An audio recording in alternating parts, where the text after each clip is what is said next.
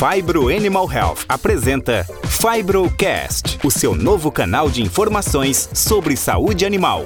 Olá para você que nos acompanha, eu sou a Giovana Colassic e esse é o Fibrocast. No nosso último episódio da série sobre micotoxinas, continuamos com a participação de Eduardo Micote da Glória, que é engenheiro agrônomo formado pela USP e doutor em tecnologia de alimentos pela Unicamp. Vanessa Carvalho, que é gerente técnica de bovinos Fibro, zootecnista formada pela Universidade Federal de Lavras e doutora em nutrição de ruminantes pelo Nesp e também Daniel Antoniol, gerente técnico de nutrição de monogástricos da Fibro, também zootecnista formado pela Universidade Federal Rural do Rio de Janeiro e doutor em nutrição animal pela Universidade Federal do Rio Grande do Sul. Agora nós vamos falar sobre os aditivos antimicotoxinas. Você vai saber agora como fazer a sua melhor escolha quais são os diferentes tipos de aditivos antimicotoxinas disponíveis no mercado? É, veja bem, hoje em dia nós temos no mercado de aditivos é, uma gama muito grande de aditivos antimicotoxinas. Agora, pensando lá naquela capacidade de absorver as micotoxinas, é, você tem vários tipos de compostos oferecendo essa capacidade de absorver as micotoxinas. Então, nós temos os carvões ativados, temos os, as argilas, os alumínio silicatos, a, a, parede de levedura, nós temos algumas fibras vegetais, alguns poli, uh, polímeros sintéticos também, então, a gama de compostos que são colocados nesses aditivos antimicotoxinas com a capacidade de absorver é bem grande. São esses que eu acabei de dizer, dizer para vocês. Daniel, como deve ser realizada a análise para avaliação de um aditivo antimicotoxina? Uh, o processo de desenvolvimento de um aditivo antimicotoxina, ele é composto por diversos processos, iniciando ali por avaliações de qualidade, uh, com uma própria composição química do, do material, passando por avaliações de níveis de contaminantes, como metais pesados, uh, dioxinas, furanos e PCBs, seguido por testes que a gente chama de in vitro e testes em, vivo. Os testes in vitro, eles devem ser utilizados mais para controle de qualidade do produto, principalmente para assegurar que não houve alteração do mineral que está sendo utilizado, ou ainda da composição química, por exemplo. Também é utilizado para o entendimento da ação do aditivo antimictoxina no trato gastrointestinal através dos testes de variação de pH, que a gente pode citar como exemplo aí os testes de eficiência, uh, testes de capacidade de adsorção e velocidade também de adsorção. O teste de eficiência, ele leva em consideração a quantidade de micotoxina absorvida e dessorvida em diferentes pHs. Então a gente varia um pH ácido em torno de um pH em torno de 3 e um pH neutro que vai simular o pH intestinal e também o pH ruminal que pode variar entre 6 e 7, com uma quantidade pré-determinada de produto.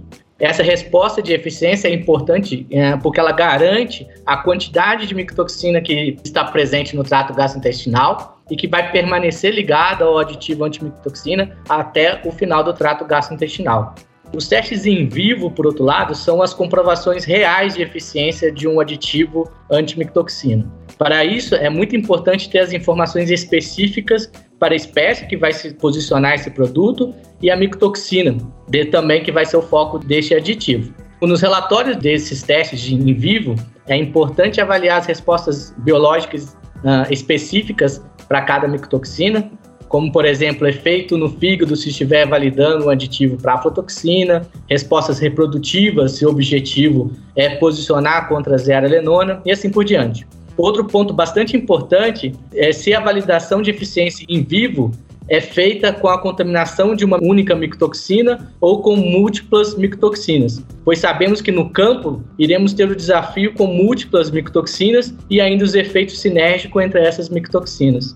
E como deve ser avaliado um relatório de estudos sobre a eficácia de um aditivo antimicotoxina? Um aditivo antimicotoxina, independente da composição e da tecnologia que ele tenha, ele deve ser avaliado através de testes de eficácia em vivo, que vai ser feito através da mensuração de respostas diretamente afetadas pelas micotoxinas que ele vai ser posicionado.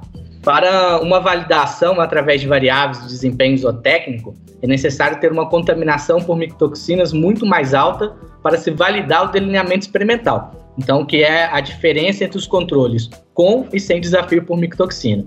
Quando a gente fala de uh, desempenho zootécnico, o peso dos animais é o melhor parâmetro a ser avaliado, visto que o consumo e, consequentemente, a conversão alimentar desses animais, ele pode ser afetado pelo desafio com as micotoxinas. Em alguns casos, por exemplo, o grupo contaminado e não tratado, ele apresenta uma melhor conversão alimentar, mesmo com, mesmo com um peso muito menor, devido ao baixo consumo de ração, que é um efeito direto aí do, da contaminação das micotoxinas.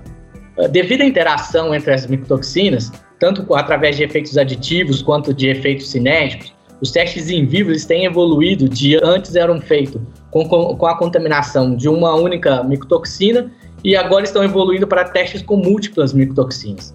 Estes testes com múltiplas micotoxinas são mais próximos da realidade do campo, uma vez que não se tem a contaminação de uma única micotoxina.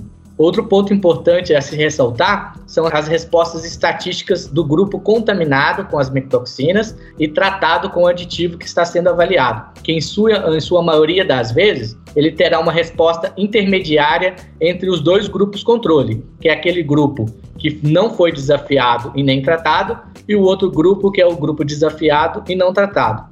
E essa resposta intermediária, estatística intermediária, ela é devido aos animais serem expostos a uma contaminação alta de micotoxinas por um longo período de tempo. Eduardo, por que os testes são realizados com altas contaminações que não são observadas no campo? Então, o, o Daniel, ele até abordou, de certo modo, isso porque inicialmente eh, os estudos eram realizados eh, basicamente com uma micotoxina.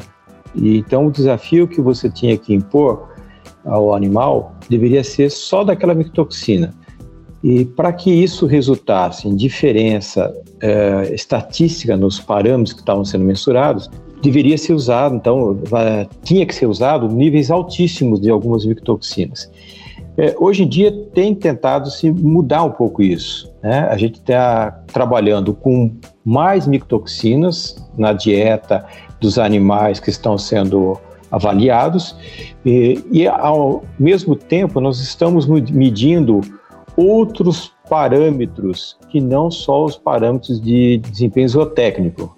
Então a gente tem biomarcadores, eh, tem os, os marcadores de estresse oxidativo, da atividade inflamatória.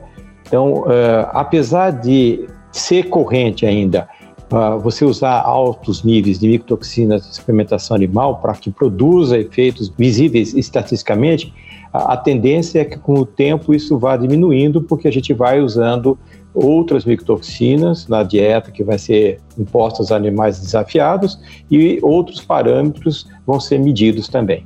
Daniel, após todos esses comentários sobre aditivos antimicotoxinas, o que você poderia comentar sobre o AB20, que é o aditivo antimicotoxinas da Fibro? Giovana, é interessante comentar que o AB20 é uma solução para controle de micotoxinas à base de alumínio silicatos. Ah, é bastante importante salientar que o AB20 apresenta um controle muito rígido de qualidade, principalmente quando se refere à quantificação de contaminantes. E quando falamos de, de contaminante, eu quero me referir a metais pesados, dioxinas, furanos e os PCBs. E esse controle é feito de modo a atender os níveis máximos exigidos pela União Europeia, que hoje tem os níveis mais rígidos de controle para esses contaminantes que eu comentei. Além disso, uh, para o B20 nós temos respostas in vitro em diferentes valores de pH, como a gente já comentou durante o podcast, além de trabalhos com diferentes inclusões de uso, principalmente quando a gente está se referindo à alteração da, da dose de inclusão.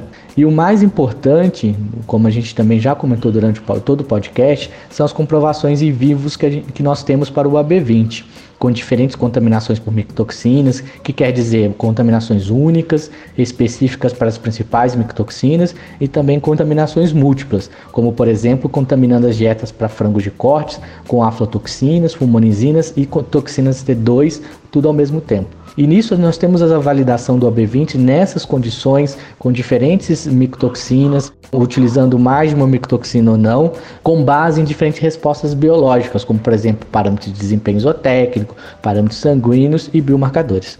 E chegamos ao fim de mais um Fibrocast. Agradeço a participação dos nossos entrevistados. É, eu que agradeço. É, é uma oportunidade muito grande para mim, que sou pesquisador na Exalc, estar aqui participando ao lado de é, profissionais muito competentes nessa área e passando um pouquinho do que a gente pesquisa, aprende na universidade para o setor produtivo. Muito obrigado pela oportunidade que a Fibro nos proporciona através desse podcast. Eu gostaria de agradecer todos os envolvidos da Fibro, a Giovana pela apresentação e o professor Eduardo Micotti por compartilhar conosco seus conhecimentos. E vocês de casa, espero que gostem, compartilhem com os amigos e sigam o Fibrocast para mais novidades e informações futuras. Qualquer dúvida, eu estou à disposição. Gostaria de agradecer a todos os envolvidos aí no Fibrocast sobre micotoxinas, principalmente ao professor Dr. Eduardo Micotti, que nos contribuiu com seus conhecimentos de micotoxinas aí.